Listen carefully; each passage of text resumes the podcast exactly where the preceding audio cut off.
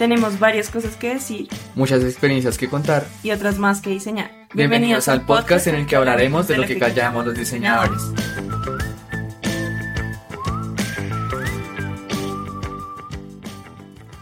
Hola, bienvenidos a un nuevo episodio de Lo que callan los diseñadores. Yo soy Nicolás, UX Strategist en Holistic Strategy Lab.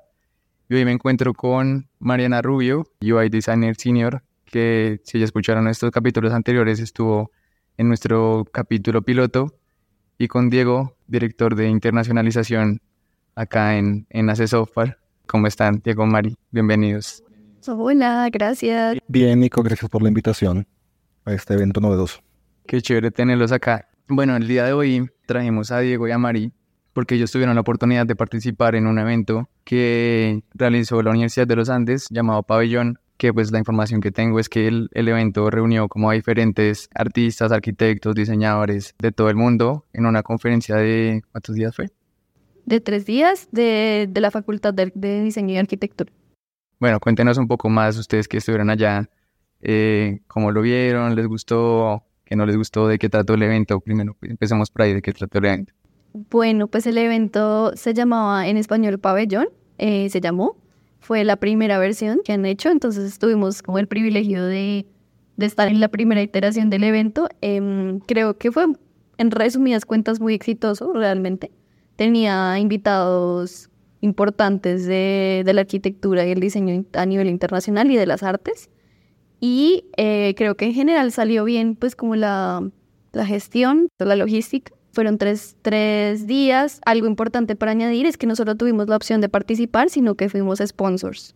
Fuimos patrocinadores del evento, entonces tuvimos como la alegría de tener nuestra marca en el evento, eh, como ser como parte de los que estuvieron apoyando que fuera posible. Em, básicamente el evento intentaba como que confluyeran las diferentes ciencias conectadas o artes conectadas a, la, a la arquitectura y el diseño. Entonces habían temas de tecnología, temas de puramente arte, temas de diseño y varias presentaciones, había exposiciones de artes en diferentes lugares, había diferentes expositores, diferentes charlas.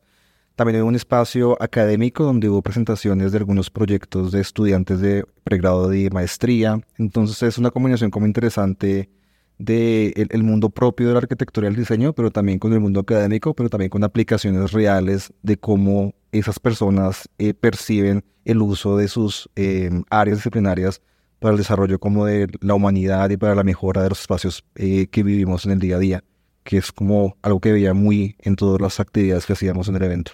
Me parece muy importante de, ese evento y que hubiéramos participado es esa unión, esa posibilidad o esa ventana en donde que la academia tenga como relación con un sector pues como productivo, como pues nosotros como una empresa privada, además pues con investigación, con como que mezcla muchos mundos, digamos, de tanto académicos como, como empresariales. Entonces, eso me parece que es como muy valioso para nosotros y también valioso para la academia, valioso para la universidad. Claramente era más académico, porque también eran las instalaciones de la Universidad de los Andes aquí en Bogotá, pero eh, tenía como, como que abren sus puertas a que otras personas lleguen y vean eso y como que se, se inspiren y colaboren y co-creen y como que participen. entonces creo que eso era interesante y también desde la parte de los patrocinadores, creo que veíamos esa, esa presencia como de las empresas. Es cierto, y digamos que el gran reto que tiene la academia siempre es cómo poder conectar eh, las unidades académicas con realmente lo que vive la realidad de las personas y realmente lo que las compañías buscan cuando quieren emplear pues a egresados de las universidades. Y también para las empresas es no desconectarse por completo de la investigación que hace la universidad, que realmente es la fuente primaria de innovación que hay en el mundo. Em, y tampoco desconectarse de que además de los negocios o de la parte, digamos, con ánimo de lucro, hay otros espacios que requieren también la atención de las compañías en las que hay posibles espacios de colaboración. Entonces, ahora una ventana realmente interesante, ahora que lo pienso en retrospectiva, eh, para crear como lazos diferentes y personalmente para mí fue muy interesante porque ya hace bastantes años que había como abandonado el mundo de la academia, hace más de cinco años, entonces como volver a estar en el estadio de, de conferencias, de presentación de investigaciones, como que te, te inyecta como esta mm, chispa de, de, curiosidad que tal vez uno pierde al estar inmenso en el mundo corporativo y estar pensando en reuniones y en archivos y en OKRs y demás cosas que pueden ser un poco como muy distantes de la realidad externa del mundo.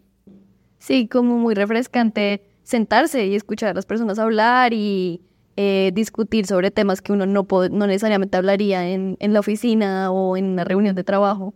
Qué chévere volver a hablar de ese tipo de cosas. Y incluso también rescataría que eso pasó, eh, pues Diego y yo, que tuvimos la oportunidad de conversar bastante, como más allá también de lo personal de conocernos, de volvernos amigos. Mariana tuvo el, el, privilegio de conocerme durante tres días.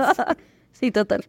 Bueno, qué chévere. Y además muy valioso eso que dice, ¿no? Porque normalmente lo que nombras tú, Diego, o sea, uno cuando está trabajando como que siempre está en el corre-corre del día a día y muchas veces se desliga como de esas como discusiones o conversaciones que se dan en ambientes académicos que uno no tiene pues como la oportunidad o el espacio a veces que uno no tiene en el mundo laboral. Pero si quieren ahorita volvemos como a ese tema, nos pueden dar como un ejemplo, pero para que los oyentes y, y yo que no fui asistente, nosotros que no fuimos asistentes den una idea eh, más o menos cómo era la estructura del evento, o sea, de cómo a qué hora se iniciaba, qué hacían primero, como si más o menos eran auditorios, era como al aire libre, cómo era el evento, más o menos como la estructura general.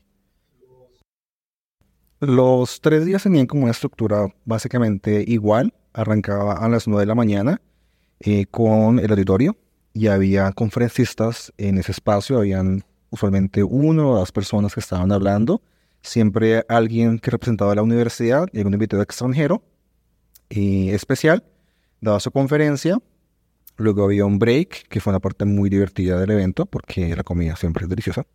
Em, y luego habían eh, un espacio de más o menos hora y media, puede ser, en el que se presentaban investigaciones de pregrado y de posgrado. Eran usualmente cuatro a seis por día.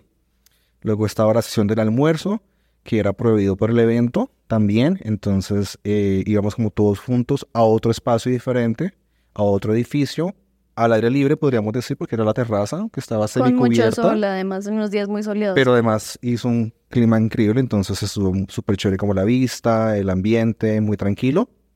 Y eh, luego había un espacio para que pudiéramos recorrer eh, varios puntos de la universidad donde habían como pequeñas presentaciones artísticas, muestras de arte, exposiciones, básicamente, sí, como un performance con un, con un robot. Eh, ya podemos como contar cosas más en detalle, en detalle ahorita, pero sí, luego de, eso... Ya había, cada día en la tarde había algo diferente, eso sí. Y luego ya otra vez, es que iniciaba el día como con un keynote, que así lo llamaban, que eran esas charlas en el auditorio grande como de los, de los invitados especiales, de los como de los invitados eh, internacionales, y en la tarde también terminaba con eso. Pero adicional teníamos pues hasta el primer día y el tercer día como unos eventos más de no sé, como de relacionamiento, como un cóctel de inauguración. Eh, el, último día hubo una gala. El segundo día creo que una fiesta. Unas salidas. ah, y el segundo día unos tours. Y unos tours por ese ya era saliendo de la universidad con transporte y era como unos, unos circuitos eh, que uno seleccionaba desde antes y se, se inscribía. Entonces, dependiendo de, uno de, de donde uno se inscribiera, podía ir a pues eran, era muy variado en, en, la ciudad. O sea, podía ser como muy lejos o en la que yo estuve fue en Teusaquillo. Pero sí, ese fue un poco como más o menos, era muy variado, creo yo, como que eh, nosotros, creo que siempre estuvimos los tres días en, en las presentaciones de las investigaciones, como las ponencias, que eran cortas, eran media hora cada una, pero hubiéramos podido también estar como en exhibiciones, o sea, teníamos como opción de flexible, como de encontrar distintas cosas. O sea, también, habían como eventos principales, pero también había la oportunidad como de salir y ver como exposiciones un poco más abiertas. Digamos que lo único que era como exclusivo en una sola hora era el keynote. Lo demás era todo simultáneo. Habían siempre cositas al tiempo para, para hacer. Vale, súper. Y bueno, cuéntenos ahora sí cómo, qué, les gustó del evento, eh, qué rescatan, de pronto si dentro de estas keynotes tuvieron como alguna favorita o, bueno, de pronto cada uno, además chévere también que Diego está acá y que es como tú eh, punto de vista también como no diseñador, sino como desde otras áreas. Cuéntanos de tu profesión. Pues queremos saber un poco más de ti, digo. ¿Qué quieres saber de mí? Pregúntala.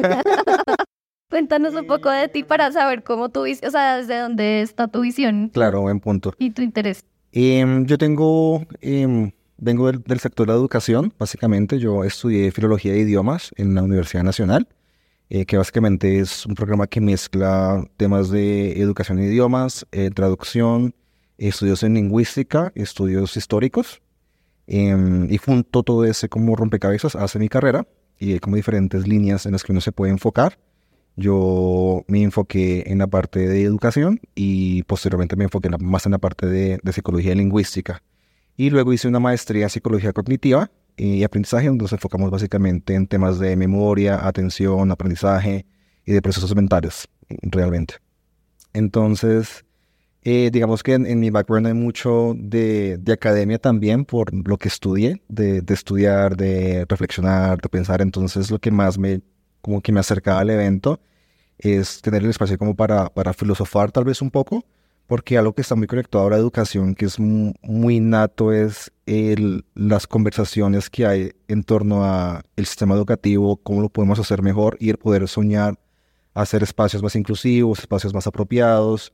Y entonces en ese punto como que el arte también se encuentra con la educación, porque también busca poder meditar y pensar cosas diferentes, poder expresar cosas de maneras diferentes. Entonces, digamos, en el evento como que eso afloraba en mí, e, esa oportunidad de curiosear, de pensar. Y yo creo que aunque por supuesto, algún keynote que me gusta más, que me, gustó el contenido. Cada keynote eh, tiene algo que me llamó la atención y que es de valor, porque ya sea porque tú estás de acuerdo o en desacuerdo, el hecho de que haya algo diferente con que interactuar ya es una ganancia importante que despierta como esa necesidad de analizar, de debatir, que fue lo que hacíamos con Mari entre cada break, que es como, bueno, ¿qué piensas? Qué te gustó, qué viste, no está bien, no entiendo esto, me gustó tal parte. Entonces yo creo que independientemente de, de cuál nos gustó, todos aportan porque en, en la diferencia y en las discusiones es donde realmente hay crecimiento porque se cambian las ideas. Sí, como ese intercambio de ideas posterior.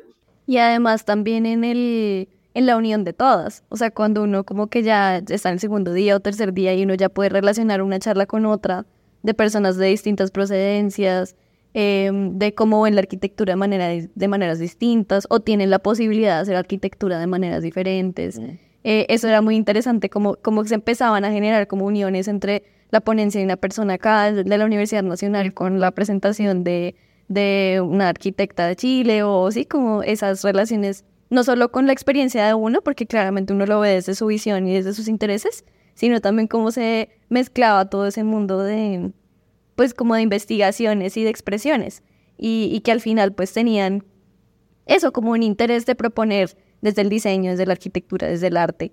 A mí pues personalmente yo pues soy artista, soy artista entonces de profesión, entonces creo que estaba muy emocionada eh, de todo, de volver como a un evento así.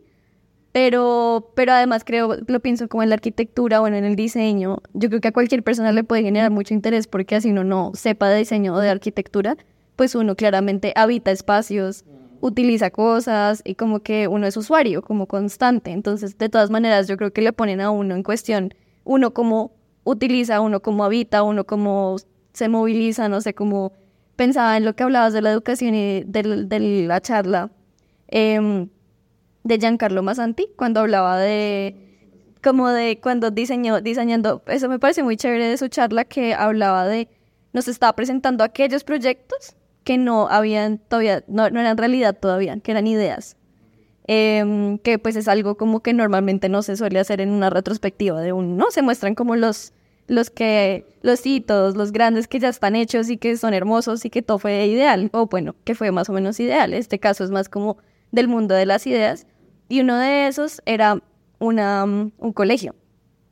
Entonces, claro, ahí creo que la discusión con Diego se puso como interesante porque pues Diego tiene como conocimiento desde ese lugar eh, y como igual el mundo de las ideas también a veces como que puede, eh, no sé, como Confrontar. confrontarse con la realidad y contarlo. Sí, y creo que eso es chévere porque ahí nos paramos mucho, por lo menos tú te paraste mucho desde ese lugar sin, sin serlo como diseñador de experiencia de usuario y pensabas en, bueno, pero realmente el uso, esa, esas, esos, los niños y los profesores cómo viven y realmente les va a servir que el espacio sea tan, como tan, eh, no sé, innovador, disruptivo, si les va a servir, va a funcionar como, además en el sistema educativo que tenemos en Colombia. Digamos que lo, que era particularmente diferente de la propuesta que, que tenía este diseño arquitectónico es que el espacio se transitaba como en líneas curvas, eh, no había líneas rectas para viajar de un lado a otro y la idea es que los niños puedan como explorar el espacio de una manera diferente y mm, en la superficie está inclinada en algunas partes, entonces es un, es un desplazamiento que es en, en eje X y eje Y, básicamente dentro del espacio. Entonces es muy interesante, mm, porque claro, lo que quiere hacer es que sea todo un, un viaje, un disfrute, una experiencia, transitar por los espacios.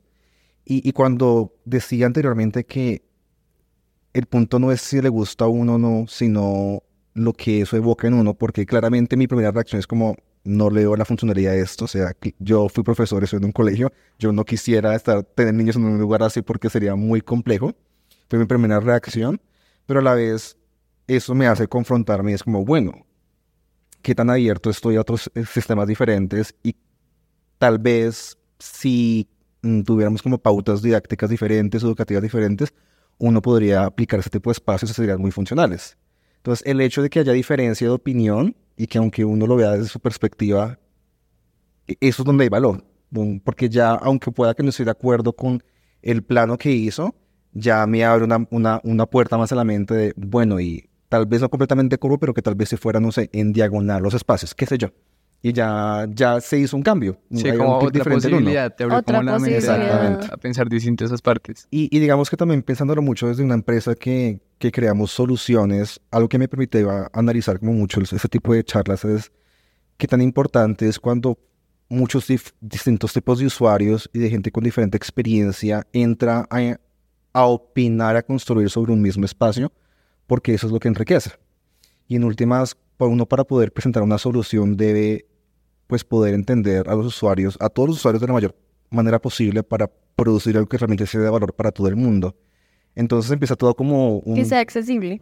Y ya mentalmente empieza como todo un viaje de, de no, bueno, entonces si este colegio, el tipo entrevistara a profesores, a niños, arquitectos, hiciera A, B, B, ¿qué podría salir? Entonces como que no me gustó la propuesta, pero me gustó el ejercicio y lo que causó en, en nosotros, especialmente en la conversación. Sí, es que creo que uno no se da cuenta, pero realmente el mundo laboral lo marca uno. Y como que creo que las conversaciones luego de las, de las charlas nos, lo- nos parábamos a veces mucho desde un lugar de, bueno, ¿y por qué era viable, no era viable, era funcional, era usable? No sé, como que... Como que sí. ¿Cuánto cuesta? no hay presupuesto. ¿Cuán- ¿Cuántas Sí. horas irán? Un poco. Sí, un poco, porque sí, o sea, por ejemplo, me acuerdo mucho que tuvimos una ponencia, eh, ahorita no recuerdo el nombre, pues lo, lo voy a buscar y después lo menciono. Eh, una ponencia sobre un arquitecto de la Universidad de los Andes que hizo todo lo posible que pudo para hacer un edificio todo de madera en Bogotá. Su casa, su propia casa. Su casa. Pero porque no tenía el precio, porque ya le tocaba, porque si no estaban... No, pero esa fue la conclusión nuestra. Porque es que No, el- él dijo.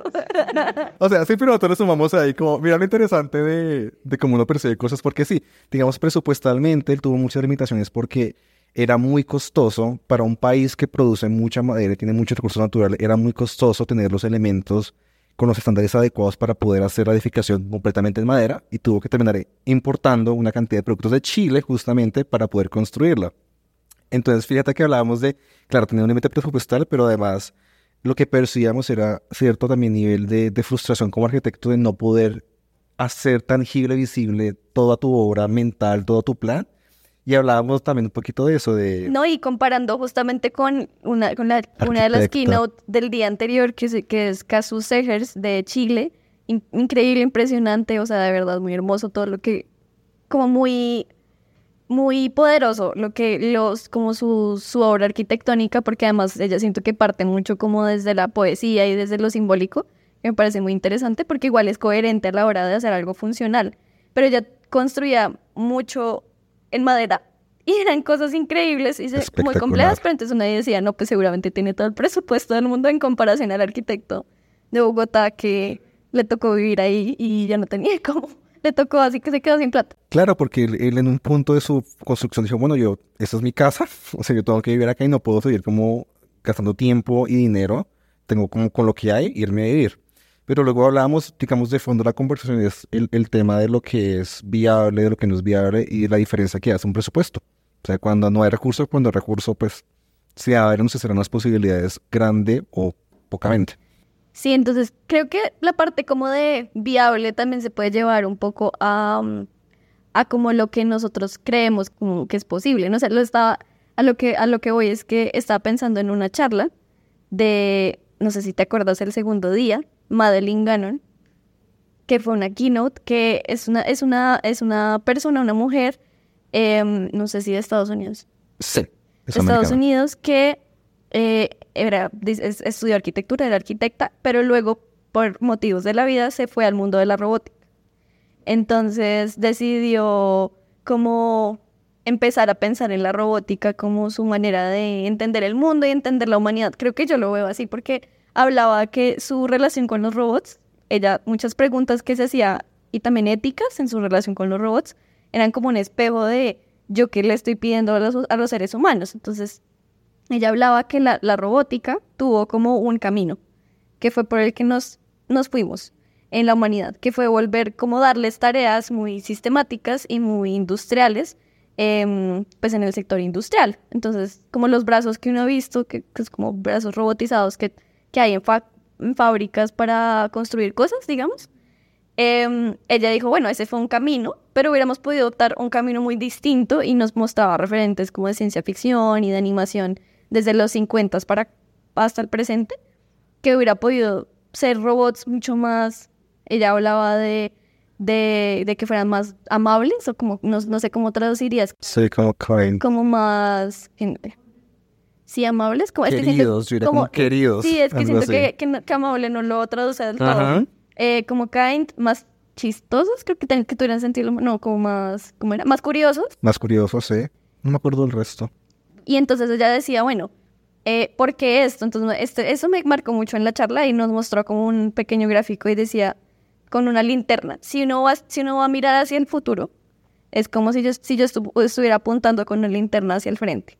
Entonces uno ve como un triángulo de luz, ¿sí? Entonces ya nos mostraba en el centro, en el foco de la linterna, es donde está lo que, pues lo que dice la industria, lo que dice como el, el mercado, lo, lo que es vendible, no sé.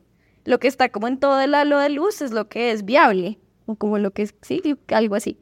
Y hay una parte que es como las artes, que, que miran un poco no hacia el centro, sino como en la, como en lo, La periferia. en la periferia, exacto, como ahí sí, en lo disruptivo, ven como en la, en la bifurcación, no sé. Y que lo que hacen es que nos permite ver un poco hacia el lado y como cambiar el rumbo de las cosas, ¿sí me entiendes? Como si vemos que hay algo ahí que es posible, de pronto hacia el futuro la linterna no vaya hacia el frente, sino un poquito hacia la derecha, como que no siempre tengamos que ir siempre a lo que creemos que es viable o que es que la industria nos dice que seguramente va a ser que es más efectivo, que es más rápido, que es más eficiente, que no como unas cosas que ya estamos acostumbrados a que el mundo tiene que ser así, pero desde las artes nos podemos pensar, no, ¿qué tal si los robots no hacen solo tareas repetitivas, sino que, no sé, acompañan a mi hija y la ayudan a balancearse en el En columpio? Colombia. ¿Qué pasa si, pues ella, ella hacía unas instalaciones muy interesantes en el museo, donde le ponía a esos brazos robotizados que pueden moverse pero no ven el mundo, le ponía como unos sensores y unas cámaras, simplemente a que reaccionaran al movimiento de las personas. Entonces era como una interacción humano-máquina muy diferente, donde se, donde se sentía, que eso me parece muy, muy bello, que el robot o la tecnología nos estaba dando su atención y como su, su cuidado, como porque nos estaba mirando, nos está observando y era curioso de, de nosotros. Está interactuando, no solo sirviéndonos de manera sistemática, sino interactuando realmente. Y ella decía algo que me parece muy, muy importante y es que la tecnología se supone hoy en día está pensada para conectarnos más, que realmente pareciera que más que conectarnos nos, des- no se nos desconecta y que nos roba la atención, en vez de darnos su atención nos roba la atención. Pues no sé, uno puede pensar como en las redes sociales, por ejemplo. Eh, entonces es muy chévere que de repente no sea el celular que nos pide que nosotros miremos y estemos ahí inmersos, sino el robot que nos mira y quiere como tener como saber qué vas a hacer ahora, no sé. Entonces, en una de las instalaciones que nos mostró, ella y trató de que se movieran más con los niños, o como que en general interacción con los niños y se dio cuenta que esa visión como un poco mirando más hacia abajo y no hacia el estándar de, no sé cuál, será en Estados Unidos, uno 70, no sé, eh, de altura, eh, hizo que también los robots tuvieran mucha curiosidad a personas en sillas de rueda.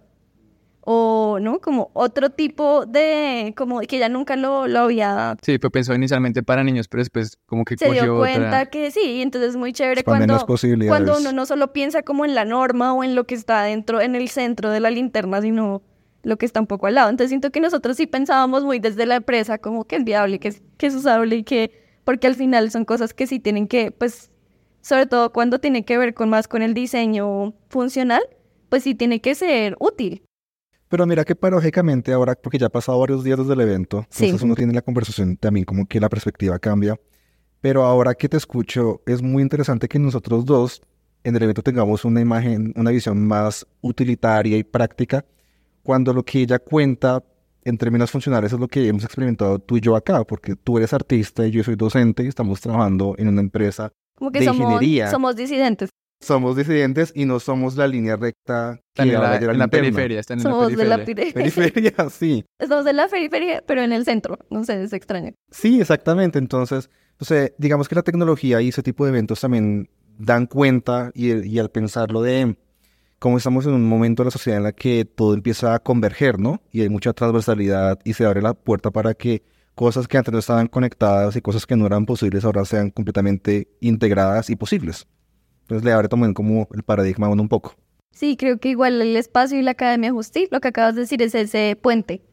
Eh, como que al menos se abre la conversación.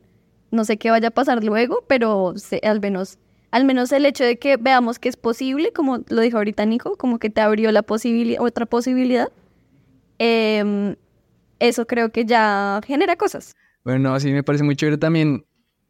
Es muy curioso como la dupla que, que fue, porque nuevamente como desde las disciplinas de cada uno, uno se despeja también un poco como pues del mundo laboral, también como que retomas un poco las raíces de cada uno, ¿no? O sea, tú como educador que fuiste inicialmente y tú como artista, y que en estos eventos les permite no solamente ver diferentes como profesiones interactuando entre sí o relacionándolas como lo que ustedes decían, como después de una charla, esto cómo se conectó con la anterior, sino también diferentes culturas, ¿no? Porque sé que hubo como ponentes de Chile, de Colombia, Estados Unidos, eh, nos- ustedes nos contaron este último artista que... De japonés. japonés, Un hit. que fue increíble, que fue un hit también. Sí, eh, ya te digo. Maiwa Denki. Maiwa Denki, que, bueno, para quienes tengan curiosidad, eh, fue el creador del onomatón. Otomatón. Otomatón, perdón. Que es como este instrumento digital que simula un poco como la voz. Bueno, es un. Una flauta, piano, voz en uno. Muy recomendado. O sea, ese sí, creo que yo no sé, voy a, me voy a usar a decir que fue nuestro evento favorito de... Es que fue inesperadamente espectacular. O fue, sea, como, raro. fue como un éxtasis. Sí, sí, sí. o sea, como de todo el público, como que todo el mundo estaba así, como había dos personas, dos, dos chicos atrás que no podían de la risa, que se estaban ahogando de la risa. Pues era como así, en serio, muy sorprendente a muchos niveles, pero bueno, ese lo recomendamos mucho que lo vean porque un, parte de su presentación se puede ver en YouTube. Como, es como una especie de stand-up comedy, con, como con diseño, arte, ingeniería, música. No sé, es, es una increíble. amalgama de cosas muy Sí, interesantes. entonces recomiendo. Vale, si encontramos el link, entonces lo dejaremos ahí en la, la descripción de este capítulo. Pero recapitulando eso, como las diferentes profesiones que hay, todo lo que está involucrado, ustedes que rescatan como eso, como trayéndolo un poco, aterrizándolo a lo que hablamos, como lo distante que es eso al mundo laboral, las limitaciones que uno tiene. ¿Qué lecciones se traen como al mundo laboral o qué les dejó el evento como aplicado a este mundo? Pues yo creo que lo, lo primero es como que sí es importante que se mantengan esos puentes entre las empresas públicas o privadas y la academia, como constantemente, porque siento que la una sin la otra se quedan un poco cojas, como que la academia es un mundo muy ideal, como en muchos sentidos y muy bello, eh, pero también tiene muchas cosas que es como que puede ser muy mira, como mirando hacia adentro, como muy ensimismado, y las empresas igual, eh, creo yo. Entonces, eh, siento que ese, esa unión es muy valioso y creo que lo deberíamos seguir teniendo nosotros en el equipo, porque no solo nos, nos enriqueció un montón a Diego y a mí, sino que también intentamos como tratar de darle a nuestros equipos esa misma emoción y como em, que hay muchas cosas por explorar y por hacer y como por, sí, aparte de, pues sí, de los proyectos y del día a día, que a veces pasa muy rápido eh, hay un, como un campo muy amplio de exploración que también podríamos nosotros desde, desde la empresa empezar a pensar cómo somos un, no sé, si un facilitador para que eso suceda, como en este caso que fuimos patrocinadores, o un motor de eso, inversionistas en eso, o eh, un espacio también de investigación con alianzas con las universidades, que nosotros también podamos investigar y, hacer una ponencia, por ejemplo, el próximo año, participar también como no solo haciendo, haciendo patrocinio, sino también estando en el evento y dando nuestra perspectiva, no sé. Eh, siento que sí es importante que no nos quedemos como siempre las, detrás de nuestras puertas, como que es, muy fácil ensimismarse eh, y, esto como que le abre a uno otros panoramas. Entonces eso, yo creo que eso sería lo, como lo principal. Sí, de acuerdo. Yo pienso que la enseñanza importante es no aislarnos más de la academia, porque realmente la, la, creatividad no es un don de las disciplinas creativas, la creatividad está en todos nosotros y la podemos traer los procesos de nuestra compañía y nuestro día a día, no únicamente lo técnico, sino también en humano, para crear ambientes eh, propicios para la creatividad, para crear ambientes eh, que generen ideas innovadoras, ideas nuevas y que podamos hacer cosas diferentes, porque en últimas la creatividad es el, el paso previo para la innovación. Y, y, lo otro, de acuerdo con, con Mari, es muy interesante eh, pensar en poder participar y ver cómo podemos llevar eso que tal vez no está tan fuerte en el evento y es la empresa, que la empresa es eh, una, una, unidad vital en, en, el ambiente en el que vivimos. O sea, el mundo está hecho de universidades, empresas, gobierno y entre todos trabajamos juntos para construir cosas. Yo, yo quisiera añadir a eso también como casi que yo lo vería como abrir puertas, como cerrar brechas, abrir puertas, crear puentes en muchos sentidos, entre profesiones, entre culturas, entre empresa y academia, eh, porque, porque sí, o sea, lo que tú dices como con la creatividad me parece interesante. No sé si quieran decir algo más antes, como de pronto algún otro artista que, que hayan visto, que les haya llamado la atención, que quieran recomendar o... Pues yo recomendaría en general todos los keynotes, creo que todos muy increíbles, o sea, Ma Maiwa Denki, que fue el último, fue el de cierre, ese pues impresionante, búsquenlo en YouTube o dejaremos el vínculo. Eh, Giancarlo Massanti pues también fue interesante, eh, pues un arquitecto muy reconocido de Colombia. Madeline Gannon es la persona que les mencionaba de, de robótica, muy, tiene como unos performance eh, con los robots donde ella es casi como una domadora de animales, no sé, como un, como un, muy increíble, de verdad, muy recomendado también. Bueno, la visita a los estudios me pareció muy valiosa porque uno ve que en la ciudad, o sea, también ahí hubo una cosa como de, vean lo que está pasando, como en la ciudad a nivel cultural, ¿no? Como de arte, de diseño, de muchos, hay muchas maneras y de gente que está sobreviviendo de eso, también creo que eso es importante verlo. Bueno, Gabriel, Barci Gabriel Barcia Colombo, que es un artista eh, estadounidense. Ese también me pareció in increíble. Y cuando hablaba de cerrar brechas y de abrir puentes, también entre la tecnología, las ciencias, las artes y el diseño. Como que creo que muchas veces en la academia pues a veces pasa o no sé, uno, uno estudia algo y uno es eso y uno se queda en eso, como, y lo hablamos mucho en nuestras conversaciones, como de, y cómo somos, y cómo, cómo aplicas tu carrera y tú eres artista o no eres artista, y como eh, preguntas muy existenciales. ¿Y tú quién eres y qué eres? Pero normalmente estamos muy acostumbrados a las cajas, ¿no? Y como a la idea de especializarse en un conocimiento.